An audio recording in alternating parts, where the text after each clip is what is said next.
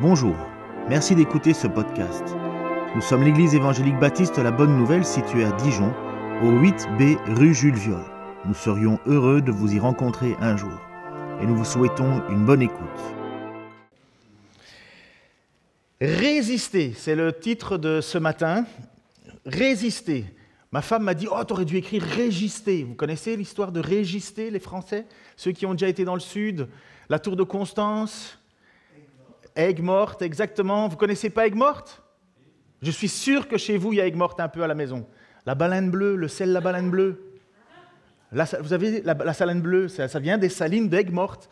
Et à Aigues morte, en fait, il y a une dame qui s'appelle Marie Durand, qui avait été, euh, euh, euh, mis en prison parce qu'elle ne voulait pas renier sa foi. Je crois qu'elle est restée dans cette prison 36 ans, une trentaine d'années en tout cas, excusez-moi les détails.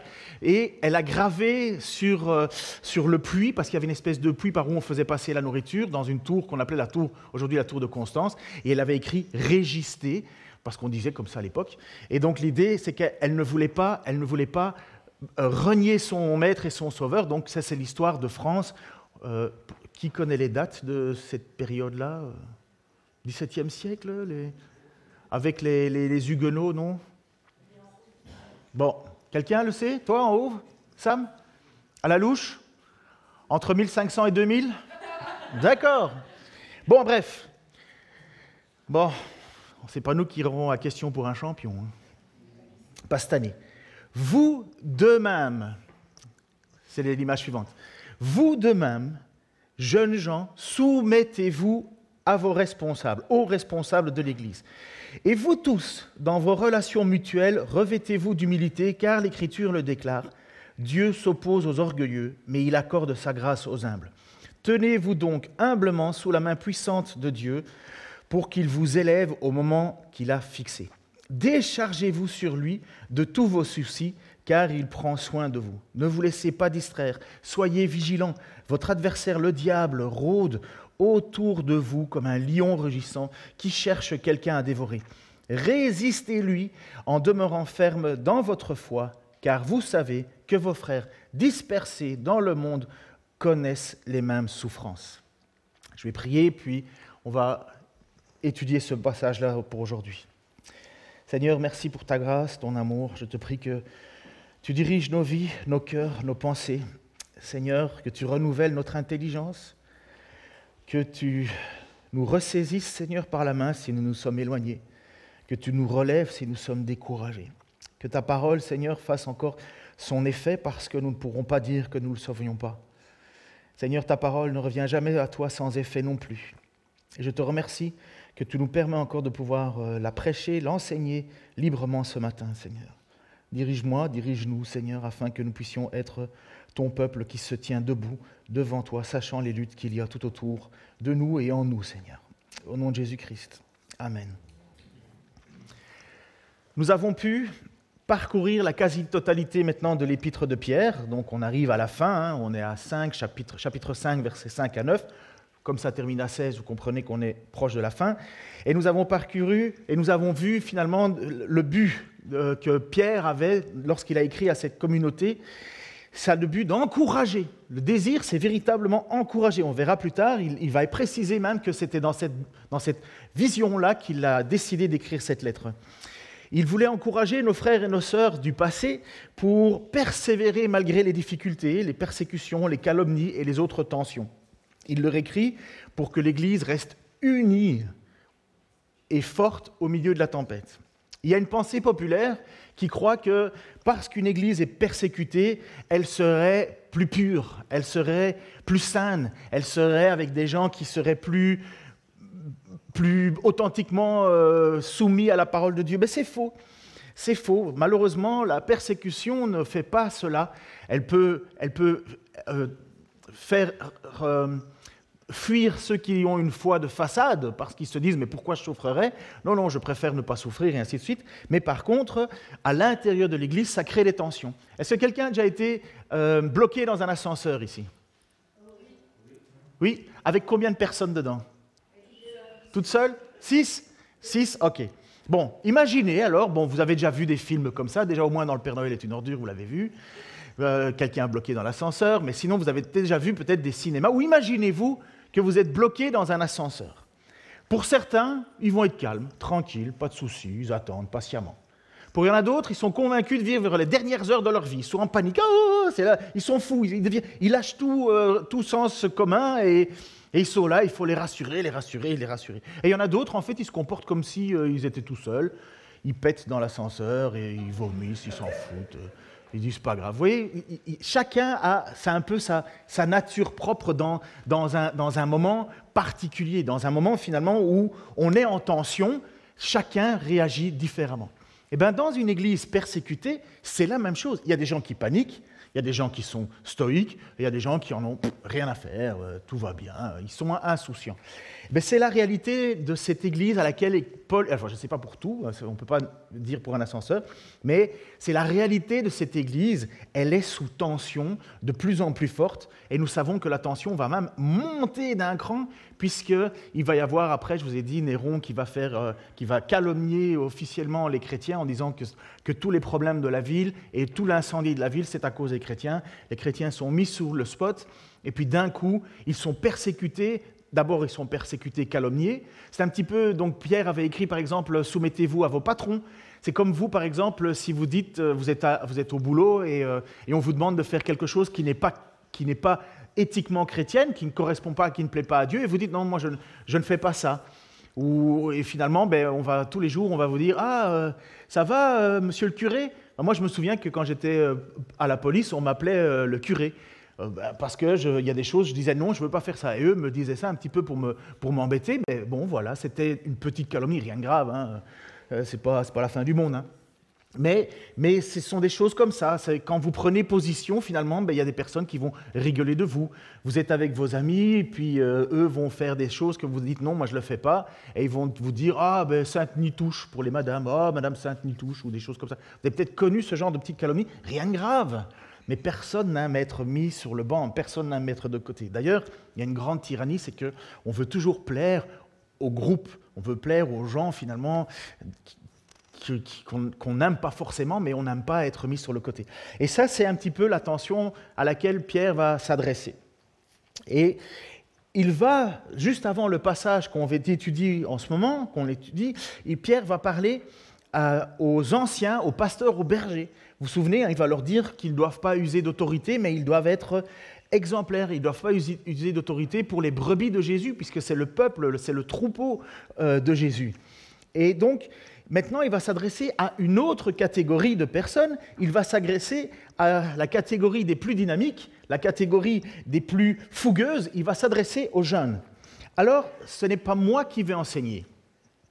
Euh, j'ai demandé avec son autorisation à qu'un prendre une, petite vidéo d'une prédication qui a été donnée par Jason Procopio, qui est de l'église Connexion à Paris, et il est plus jeune que moi. Alors je me suis dit, c'est facile, moi, en tant que plus âgé, parce que je commence déjà à avoir un petit... Je n'ai pas l'âge vénérable de certains, mais j'ai déjà 50 ans. Je sais, on m'en donne 35, mais ça va. Mais à Jason, on en donne encore moins, et lui, là, quand il enseigne, il juste 40 ans. Mais je trouvais c'était tellement pertinent ce qu'il disait. Je suis désolé même que la moitié de ma famille, un quart de ma famille n'est pas là, mais euh, c'est tellement pertinent ce qu'il dit au sujet de la jeunesse que je voulais vous le, vous le, vous le présenter. Alors, Jason, c'est à toi. Après avoir vu, euh, après avoir commencé par l'humilité des anciens, Pierre continue en parlant de l'humilité de ceux et celles qui sont sous la responsabilité des anciens, et particulièrement, désolé, ceux qui sont jeunes. Verset 5, il dit, De même, vous qui êtes jeunes, soumettez-vous aux anciens. Alors, j'hésite un petit peu à dire ce que je vais dire, euh, mais c'est inévitable. Je ne peux pas rater le... Euh, vous qui êtes jeunes, voilà, il est là. Euh, si vous êtes jeune, disons jeune adulte euh, ou moins, c'est à vous que Pierre parle ici. On pourrait se demander pourquoi il, parle aux jeunes en particulier euh, dans ce verset. et pourquoi il n'a pas dit simplement de même vous tous, genre tout le monde qui est dans l'Église. Ce n'est pas parce que les membres de l'Église plus âgés ne sont pas appelés à se soumettre à leurs anciens, et ce n'est pas parce que les anciens étaient toujours plus âgés que, que tous les autres, genre Timothée à qui l'apôtre Paul a écrit ses lettres. Lui, il était jeune, il était ancien aussi. Alors, je, ne veux vraiment pas être condescendant dans ce que je vais dire. J'aurai bientôt 40 ans, alors je suis bien, pas, ah, pas très très vieux moi-même. Mais je vais le dire quand même parce que je vous aime et parce que je pense que c'est pour ça que Pierre dit ce qu'il dit. Je pense que Pierre parle particulièrement aux jeunes ici parce qu'il y a naturellement une certaine, euh, une certaine arrogance naturelle qui vient avec la jeunesse. C'est la faute à personne et ce n'est pas nouveau non plus. C'est peut-être plus prononcé aujourd'hui, merci Facebook, mais ce n'est pas nouveau. On arrive à un âge, euh, d'habitude vers la fin de l'adolescence, quand on comprend enfin les adultes quand on les entend parler. Genre si on est à table avec, euh, avec nos parents et ils ont des amis euh, qui, qui invitent à la maison, les voisins, on, on écoute leurs discussions et on comprend ce, on comprend ce qu'ils disent. On commence à, participer même à leurs discussions. On commence à, lire les mêmes livres euh, qu'eux. Et puis, tu grandis un peu et tu commences à aller encore plus loin, à réfléchir pour toi-même. Et tu as l'impression d'être la première personne de l'histoire de l'humanité qui a eu cette pensée-là. Tu, euh, euh, tu, veux commencer à trouver des failles dans ce que font les vieux, parce que bien sûr, tu pourrais mieux faire que ça. Bien sûr, ça, vont, on fait de la même manière depuis 50 ans, sûrement il y a une meilleure manière de faire. Alors Pierre essaie de nous rappeler que l'arrogance de la jeunesse est trompeuse. Même si elle est naturelle, elle est trompeuse. Il me le rappelle aussi parce que même si, je, même si je suis plus âgé que la plupart d'entre vous ici, je suis plus jeune que la plupart de mes amis pasteurs. Et, euh, et mon instinct naturel est aussi d'imaginer que je pourrais mieux faire qu'eux. Donc nous luttons tous avec ça d'une manière ou d'une autre. Et donc Pierre dit, vous qui êtes jeunes, soumettez-vous aux anciens. Vous ne feriez peut-être pas les, mêmes, les choses de la même manière qu'eux, mais eux, ils portent un poids sur leurs épaules que vous ne portez pas. Pas que vous ne pourriez pas porter, mais que vous ne portez pas aujourd'hui. Alors à quoi ressemble cette, euh, soumission en pratique? Est-ce que ça veut dire que vous ne pouvez pas nous dire quand vous n'êtes pas d'accord avec nous? Bien sûr que non, et j'espère qu'on en a assez parlé pour que vous le sachiez euh, déjà. Ça veut plutôt dire que l'Église euh, et on a fait une assemblée générale pour valider ça. L'Église a voté. L'Église nous a jugés qualifiés pour servir dans ce rôle, selon les, les critères pour les anciens que Paul donne dans 1 Timothée 3 et Tite chapitre 1. Et nous nous sommes engagés à vivre selon ces critères-là.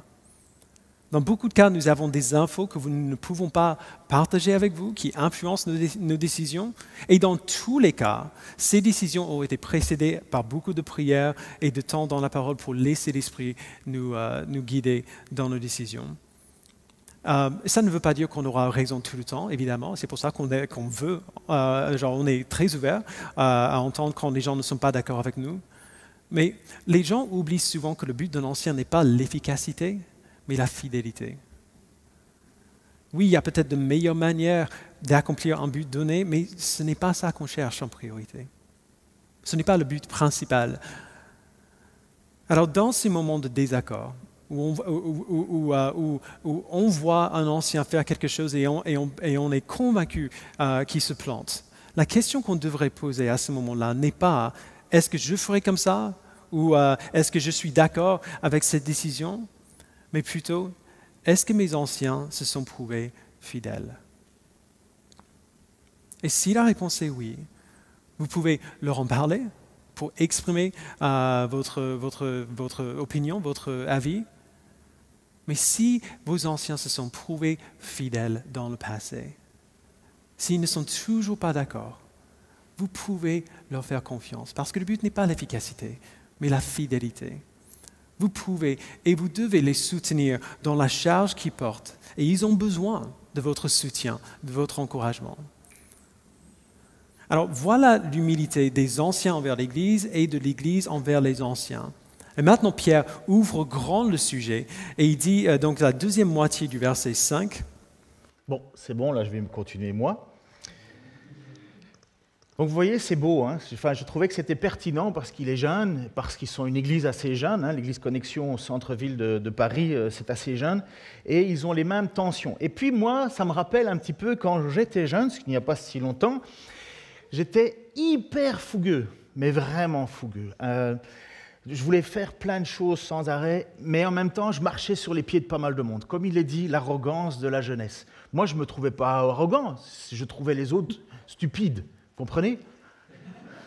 C'est ça l'arrogance, c'est qu'on croit qu'on sait mieux que les autres. Je suis en train de, recueillir finalement les fruits euh, que mon père m'a dit un jour. Tu verras quand tu seras père, je me vengerai.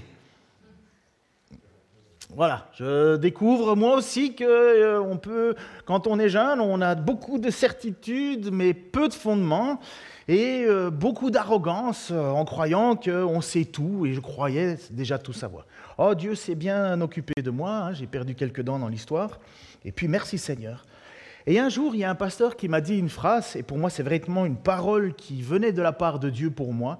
Ça se trouve dans le psaume 32, versets 8 à 10, et je vous encourage, les plus jeunes, ceux qui sont fougueux, j'en connais, à écouter ceci parce que c'est vraiment ce qui, pour moi, m'a permis de rentrer véritablement dans le service de Dieu. Avant ça, je pense que j'aurais été totalement disqualifié. Je vais t'enseigner et t'indiquer le chemin à suivre, dit le Seigneur. Je vais te donner un conseil. Je garde les yeux fixés sur toi. Ne sois pas aussi stupide que le cheval ou le mulet, dont il faut maîtriser les élans avec un mort et une bride. Alors il ne t'arrivera rien. Le méchant se prépare beaucoup d'ennuis, mais le Seigneur entoure la bonté de celui qui lui fait confiance. Sous-entendu, un cheval fougueux, s'il n'est pas maîtrisé, il ne sert à rien. Vous pouvez le regarder, c'est beau à voir de loin, mais dès que vous vous approchez, ça fait mal, ça ne sert à rien. Et moi, je me souviens que cette parole qui m'avait été donnée a été véritablement une réponse et en même temps un guide, un chemin pour moi. Donc après avoir parlé de la jeunesse, maintenant Pierre va se tourner vers toute la communauté. Versets 5b et 6, il va dire, Et vous tous, dans vos relations mutuelles, Revêtez-vous d'humilité, car l'Écriture déclare Dieu s'oppose aux orgueilleux, mais il, adresse, mais il accorde sa grâce aux humbles. Tenez-vous donc humblement sous la main puissante de Dieu pour qu'il vous élève au moment fixé. Chaque jour, lorsque vous vous réveillez, j'imagine que vous, après le café pour certains, vous, vous, décidez de comment vous allez vous habiller. En tout cas, les dames, c'est ce qu'elles font. J'en remercie une particulièrement aujourd'hui. Mais moi, par exemple, je prépare mes vêtements pour le dimanche. Hein. les autres jours, je m'en fous. Mais le dimanche, mes vêtements sont préparés le samedi, le samedi soir. Comme ça, je n'ai pas besoin de me tracasser de comment je vais m'habiller. Mais Madame, vous avez, vous, vous faites ça, euh, vous vérifiez si les choses vont ensemble et pas. Euh, euh, les garçons, c'est moins ça. Vous savez, bon, parfois, il y a certaines jeunes filles, toutes jeunes, qui veulent absolument venir à l'église en princesse. Alors, elles arrivent habillées en princesse.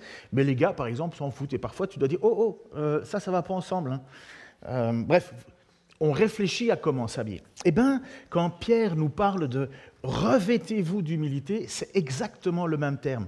Ça veut dire Fais le choix de comment tu vas vivre ta journée. Fais le choix de comment tu vas vivre ta, ta vie. Revêtez-vous d'humilité. Ça veut dire que ce n'est pas quelque chose qu'on a naturellement. En fait, naturellement, on est plutôt égoïste et orgueilleux. Mais est-ce qu'on fait le choix de l'humilité? Est-ce qu'on dit, je vais vivre aujourd'hui avec cette cape d'humilité, quelque chose qui va me faire en sorte de reconnaître les autres plus importants que moi et moi plus douce, plus, plus, plus, plus au service des autres? Dans cette idée de se revêtir d'humilité, il y a cette même image de Jésus qui, à un certain moment, prend un linge, le met autour de, sa taille et s'abaisse pour laver le pied de ses disciples. C'est ça que Pierre a en vue. Revêtez-vous d'humilité. Pour qui? Pour tout le monde. Ensemble. Revêtez-vous ensemble. C'est l'attitude que nous devons avoir. C'est pas compliqué hein, quand vous avez des personnes qui sont, qui sont tous les deux sur un point orgueilleux. C'est infernal. On passe notre temps à les regarder, à régler leurs problèmes et on se dit bon, mais c'est quand on avance. Parce qu'il y en a un qui veut pas céder. Il y en a toujours qui veut pas céder. Et ça, il y a un gros problème. Nous, ça nous embête. J'imagine que vous, ça vous embête aussi l'orgueil. Mais pire, c'est que ça embête profondément Dieu. Puisqu'il est dit, Dieu s'oppose aux orgueilleux mais il accorde sa grâce aux humbles. Ce n'est pas que pour les non-croyants cette attitude. Parfois, c'est quelqu'un qui va dire euh, ben, si, Dieu existe, qu'il me le prouve. Ben, Dieu jamais va le, prouver. Parce qu'il y a un orgueil. il y a l'orgueil. Dieu résiste aux orgueilleux. Mais celui qui crie humblement à Dieu parce qu'il a besoin de lui, là, oui, Dieu se laisse découvrir. Mais même chose dans une réalité, l'orgueil, c'est l'orgueil aussi que nous avons de nous croire meilleurs que Dieu, de pouvoir utiliser d'autres manières que les siennes. Nous voulons régler nos propres problèmes. Et c'est pour ça qu'il dit, tenez-vous humblement sous la main puissante de Dieu. Se tenir sous la main puissante de Dieu, c'est reconnaître que nous avons un Dieu qui est présent au milieu de nous, tout comme Jésus et qui, comme, tout comme Jésus s'est humilié devant le peuple, il savait que Dieu avait les choses en contrôle. Il savait que Dieu tenait sur sa main puissante. C'est comme le cas d'Agar. Quelqu'un se souvient de qui est Agar? Ok C'est exactement la servante d'Abraham. C'était une Égyptienne. Et elle était en même temps la servante de Sarah, Sarah qui était la femme d'Abraham connaissez cette histoire Abraham reçoit la promesse de, faire de lui une descendance aussi nombreuse que les étoiles, et c'est de sa femme Sarah que ça devait venir. Et donc, mais ça fait déjà un bon bout de temps que Sarah n'est toujours pas tombée enceinte. Alors, qu'est-ce qu'elle fait? Elle manigance. Elle manigance une histoire. Alors, lisons cette histoire pour bien comprendre. Le but, c'est de bien comprendre ce que cela veut dire s'humilier. Sarai, L'épouse d'Abraham ne lui avait pas donné d'enfant, mais elle avait une esclave égyptienne nommée Agar. Elle dit à Abraham, Tu vois que l'Éternel m'a empêché d'avoir des enfants. Va donc vers ma servante, peut-être aurai-je un fils par son intermédiaire. Abraham suit le conseil de sa femme. Sarai, femme d'Abraham, prit donc sa servante Agar et la donna pour femme à Abraham, son mari. Il y avait alors dix ans qu'Abraham séjournait au pays de Canaan. On pourrait prêcher là déjà pas mal de choses tellement c'est scandaleux ce qui se passe. Il s'unit à Agar et elle devint enceinte. Quand elle vit qu'elle attendait un enfant, elle se mit à mépriser sa maîtresse. Alors Sarai dit à Abraham, c'est toi qui es responsable de l'injure qui m'est faite. Là encore, on pourrait prêcher des heures et des heures. Vous comprenez ce qui se passe là? C'est rocambolesque. Abraham lui répondit, euh, J'ai poussé ma servante dans tes bras et depuis qu'elle s'est vue enceinte, elle me méprise. Que l'Éternel soit le juge entre nous. Abraham lui répondit, Ta servante est en ton pouvoir. Agis envers elle comme bon te semblera. Abraham lui dit, eh, oh, c'est tes problèmes. Alors, écoutez ça, c'est terrible, alors Sarai la traita si durement qu'elle s'enfuit. L'ange de l'Éternel la rencontra près d'une source d'eau dans le désert qui se trouve sur le chemin de Chour. Il lui demanda Agar, servante de Sarai, d'où viens-tu et où vas-tu? Elle répondit Je m'enfuis de chez Sarai, ma maîtresse. Et il ajouta Alors l'ange de l'Éternel lui répondit Retourne auprès de ta maîtresse et humilie-toi devant elle. Et il ajouta Je te donnerai de très nombreux descendants, ils seront si nombreux qu'on ne pourra pas les compter. Puis il ajouta, voici, ce que tu attends un enfant, ce sera un garçon, tu l'appelleras Ismaël, ce qui veut dire Dieu entend, car l'Éternel t'a entendu dans ta détresse. Ton fils sera comme un âne sauvage, il s'opposera à tous et sera en but à l'opposition de tous, mais il assurera sa place en face de tous ses semblables. Agar se demanda, ai-je réellement vu ici même le Dieu qui me voit? Et elle appela l'Éternel qui avait parlé du nom de Atayel Roy, c'est toi le Dieu qui me voit.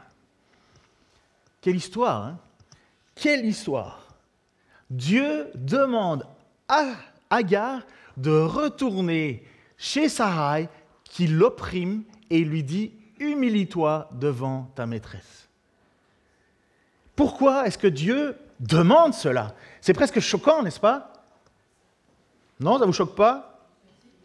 Personne ne ferait ça au son naturel. On va toujours trouver des excuses, nous.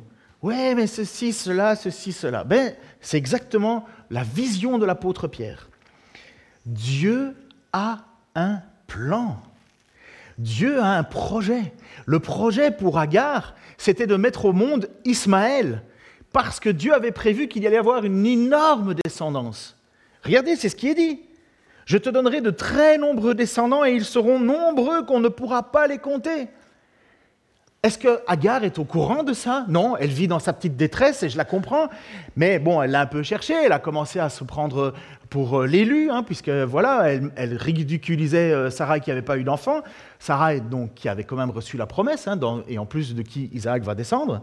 Mais voilà, on est là, et il y a cette tension, il y a ce manque d'humilité, et il y a ce désir de non-soumission, et Dieu intervient en disant Retourne chez ta maîtresse et humilie-toi. Parce que j'ai un plan, parce que je suis un Dieu puissant, parce que je sais ce que je fais. Et qu'est-ce qu'elle a dû faire? Elle a dû s'humilier et retourner. Nous, on ne va pas faire ça, nous. Nous, on va dire, ah non, c'est pas juste, vous comprenez, il y a des droits, j'ai été voir, j'ai été voir ceci, j'ai été voir cela, et on m'a convaincu que selon le code, c'est inacceptable, et ainsi de suite. Vous imaginez Sarah qui dit, euh, oui, mais selon la loi des, des, des, Égyptiens, je ne devrais pas me soumettre. Mais naturellement, on fait ça, nous.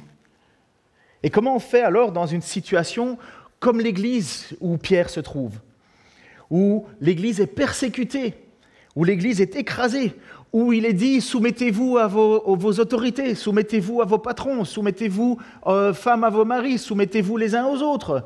Mais non, c'est injuste. Oui, c'est injuste. Dieu sait qu'il y a une injustice. Mais Dieu a une main puissante. Et ce n'est pas notre façon de vivre notre vie qui compte. Le but de Dieu, ce n'est pas de nous rendre heureux.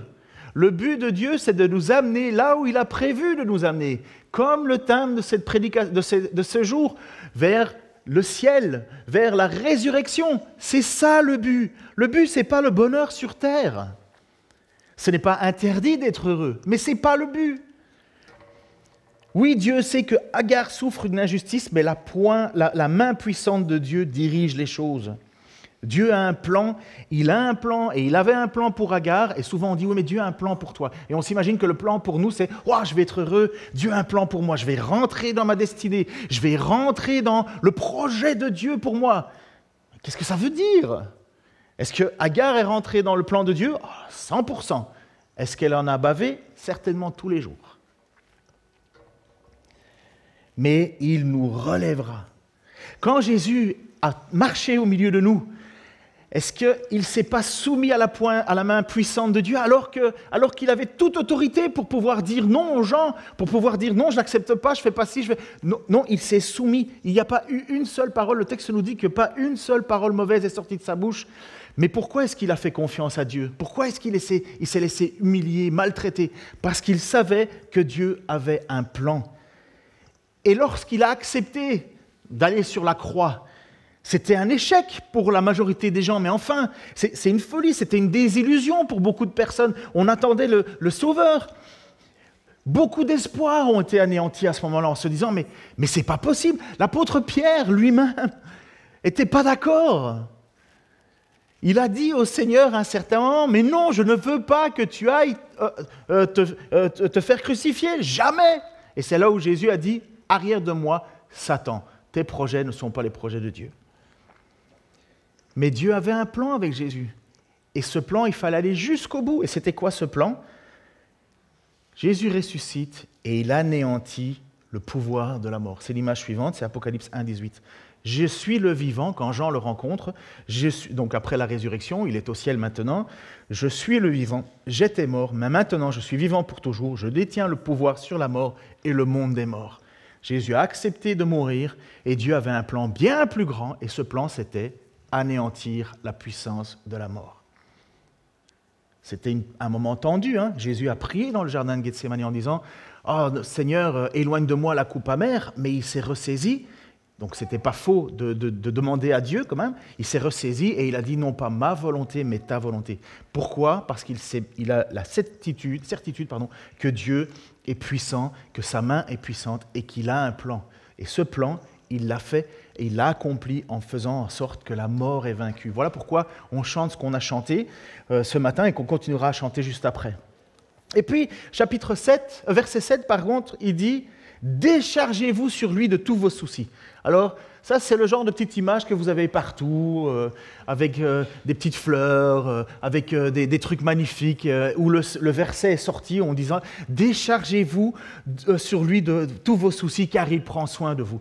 Ah, on lit ça, un petit verset comme ça qu'on reçoit sur son téléphone. On va pas plus loin, on ferme son téléphone et on est tout content, tout joyeux. On se dit Ah, chouette, je peux partager mes soucis à Dieu. C'est pas faux. Mais c'est quoi le contexte? C'est quoi le contexte? Elle sonne bien cette phrase, hein? Mais le contexte, c'est humilité et soumission. La phrase exacte donne ceci jetez sur Dieu vos soucis. Jetez sur Dieu vos soucis. Et dans ce qui, ce qui est inclus, c'est mécontentement, découragement, désespoir, doute, souffrance, toute épreuve. C'est un petit peu le livre des psaumes, où les psalmistes jettent à Dieu leurs difficultés, ils jettent à Dieu leurs soucis, ils demandent à Dieu pourquoi. Et c'est ça l'idée de jeter à Dieu, déposez, déchargez-vous de vos soucis, c'est vraiment de, de, dire, voilà, je ne sais pas comment gérer ça, et aide-moi parce que j'y arrive pas.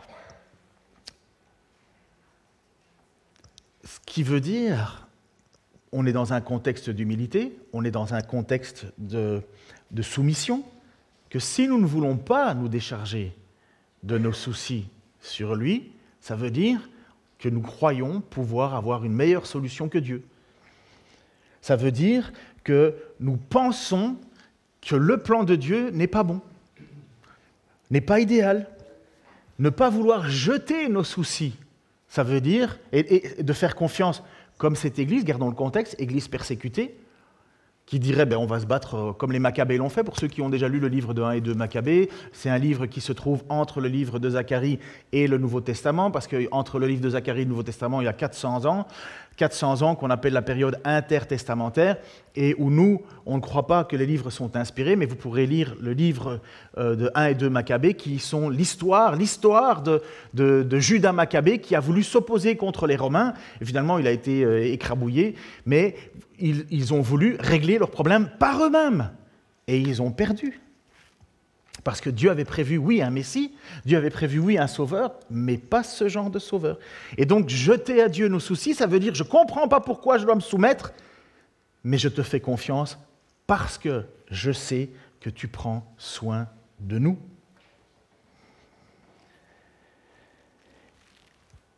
Ne vous laissez pas distraire, image suivante, ne vous laissez pas distraire. Soyez vigilants. Le diable, votre adversaire, le diable, rôde autour de vous comme un lion rugissant, cherchant, euh, pardon, euh, euh, qui cherche quelqu'un à dévorer. Résistez-lui en demeurant ferme dans votre foi, car vous savez que vos frères dispersés à travers le monde connaissent les mêmes souffrances. Ici, Paul parle de notre troisième ennemi, qui est certainement notre premier ennemi. Vous vous souvenez de nos trois ennemis, j'imagine? Vas-y, vas-y, quelqu'un avec ta bouche Oui, puis le monde, et puis le diable, les trois ennemis. Les trois ennemis du chrétien, c'est nous-mêmes, le monde, le diable. Et puis ici, il nous parle du diable, qui est certainement notre premier ennemi, puisque lui, c'est le tentateur, c'est le calomniateur, c'est l'accusateur, le, menteur. Et donc ce diable, il dit, le texte nous dit qu'il rôde autour de nous et qu'il cherche à nous dévorer. Le mot même rugissant, ça veut dire il nous fait peur. La persécution fait peur, mais sous-entendu, pour Pierre, toute cette persécution, c'est le diable qui est en arrière. Et il peut y avoir des gens qui peuvent être paralysés à la situation de, de, la persécution. Ils ne savent plus quoi faire et ils vont, ils vont avoir peur et ils vont fuir ce que Dieu demande. Ils vont faire l'inverse de ce que Dieu attend. Ou aussi, ça peut être malheureusement quand il est dit soyez sobre, ne vous, laissez pas, distraire, le mot c'est plutôt soyez sobre. Sobre, ça ne veut pas dire sans alcool, ça veut dire soyez réfléchi, soyez intelligent. Ça veut dire une attitude sérieuse, une approche réaliste de la vie, faisant preuve d'intelligence concernant les stratagèmes du serpent. Et donc, il dit soyez sobre. Pourquoi? Parce que dans la persécution, comme dans notre ascenseur là tout à l'heure, il faut bien comprendre quel est le plan de Dieu. Il faut bien comprendre ce qui, arrive, ce qui arrive. C'est pourquoi Pierre leur écrit en disant, mais réfléchissez, soyez sobres. Autour de vous, c'est le diable qui veut vous attaquer. Autour de vous, c'est le diable qui veut vous dévorer. Et Pierre a manqué d'humilité, Pierre a manqué de sagesse, Pierre a manqué de foi. Parce que Jésus, dans Luc, vous connaissez, vous savez que Pierre a renié Jésus. Hein Luc 22, 31, 34, il lui dit ceci Le Seigneur dit Simon, Simon, Satan vous a réclamé pour vous passer au crible comme le blé, mais moi j'ai prié pour toi afin que ta foi ne disparaisse toi, pas. Et toi, quand tu seras revenu à moi, affermis tes frères. Seigneur, lui dit Pierre, je suis prêt à aller en prison avec toi, même jusqu'à la mort.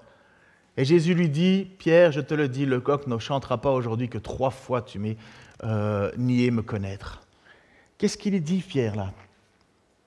Il manque de soumission et d'humilité? Jésus a dit qu'il fallait qu'il aille à la, à la crucifixion. Et Pierre lui dit, non, je ne t'abandonnerai pas.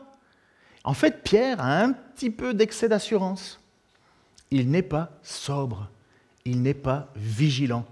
Et il est tombé dans le panneau. C'est quoi le panneau? Jésus lui a dit. Le panneau, c'est Satan qui va trouver une occasion pour t'attaquer. J'ai prié, Satan vous a réclamé pour vous passer au crible. Et qu'est-ce qu'il a fait, Pierre? Il est tombé dans le panneau. Il a sorti son arme, il a voulu dégainer, protéger Jésus. Enfin, il faut juste savoir que quand Pierre a sorti son arme, ils étaient environ 600 personnes devant lui. Hein. Euh, ils étaient douze, euh, c'était pas vraiment gagné, sauf si Jésus intervenait, mais Jésus n'est pas intervenu. Et puis après ça, quand il a voulu dire, puisque là il parle en disant, moi je te réunirai jamais, moi je suis prêt à aller à la mort, et puis une dame lui dit, je te reconnais toi, puis il cavale. Vous voyez, manque de, manque de sobriété. Oui, le piège dans lequel Pierre est tombé, c'est celui du manque d'humilité, du manque de sobriété, c'est-à-dire une attitude sérieuse, comme je viens de le dire. Le livre de Job nous parle de la même chose. Le livre de Job nous parle de ceci. Chapitre 1, versets 6 à 12. Alors regardez, hop, on monte dans les cieux et on va assister à quelque chose qui se passe dans les lieux célestes. Or, un jour, les anges de Dieu se rendirent au conseil de l'Éternel. Satan, l'accusateur, vint aussi parmi eux. L'Éternel dit à Satan, D'où viens-tu donc? Et celui-ci répondit, Je viens de parcourir la terre et de la sillonner. Exactement ce que Pierre nous dit. Le diable est comme un lion rugissant, cherchant quelqu'un à dévorer. Il sillonne, il part à gauche, à droite, et son but, c'est de faire tomber ceux que Dieu a élus.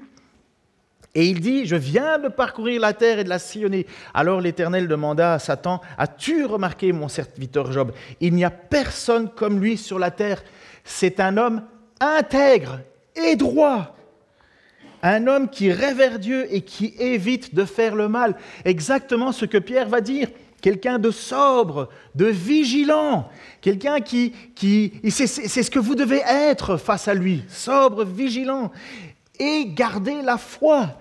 Eh bien voilà, Satan lui répondit, est-ce vraiment pour rien qu'il te révère? N'as-tu pas élevé comme un rempart de protection autour de lui, autour de sa maison et autour de tous ses biens? Tu as fait réussir ses entreprises, ses troupeaux se sont multipliés dans le pays, mais porte donc la main sur ses biens et sur les siens et l'on verra s'il ne te maudit pas en face.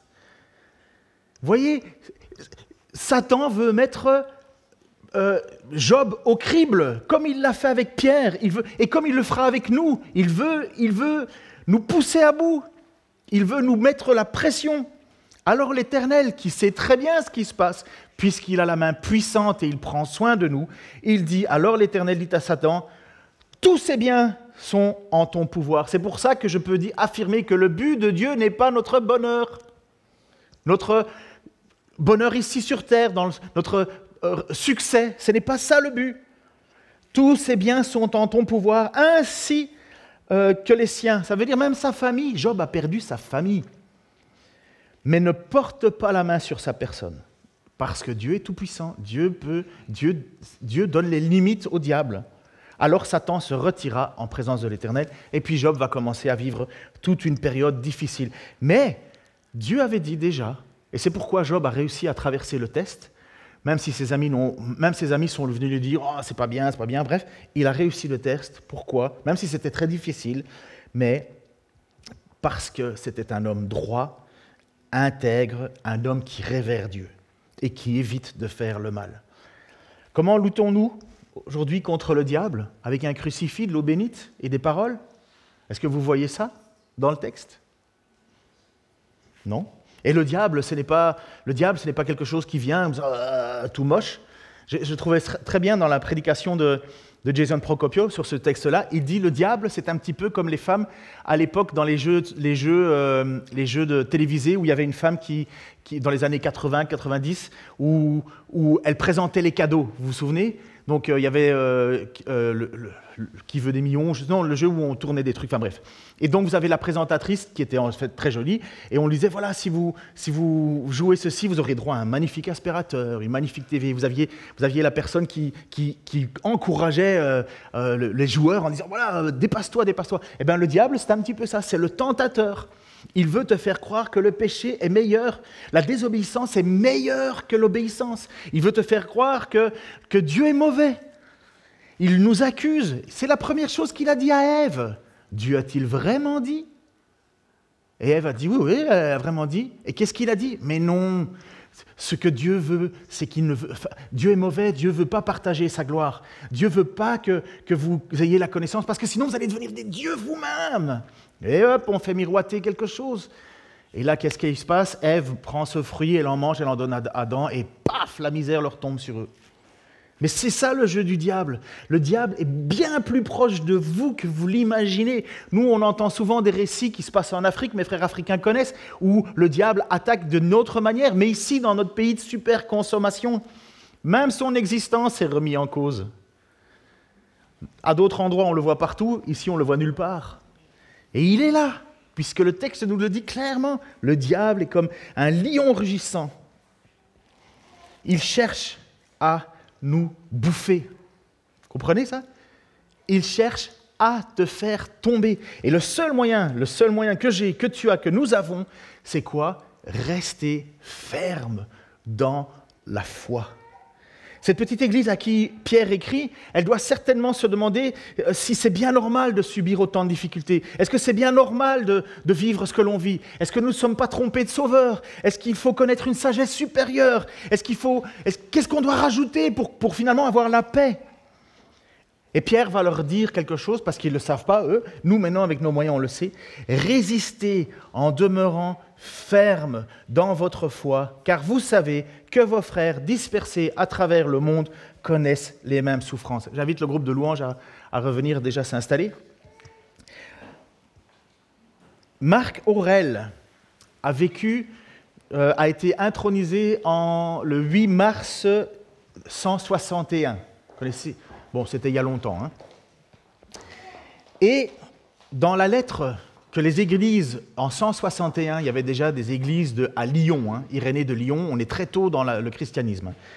Dans une lettre écrite par les églises de Lyon et de Vienne, durant la persécution de Marc Aurèle, on est en 161, ceux qui avaient renié la foi et qui par la suite se sont repentis et sont restés fermes dans la foi sont décrits comme ayant été dévorés par la bête, puis vomis tout vivant par elle. Le diable est le tentateur. Aujourd'hui, nous n'avons pas de persécution comme cela, mais ça va revenir. C'était là en 161. Nos frères et nos sœurs huguenots ont été martyrisés en France écrasés. C'est pourquoi il n'y a pas de protestants en Bourgogne Parce qu'ils ont tous fui. Il y avait, pour ceux qui connaissent un tout petit peu l'histoire de la Bourgogne, il y avait une véritable, euh, un, grand noyau de protestants. Ils ont tous fui. Ils sont partis vers l'Est.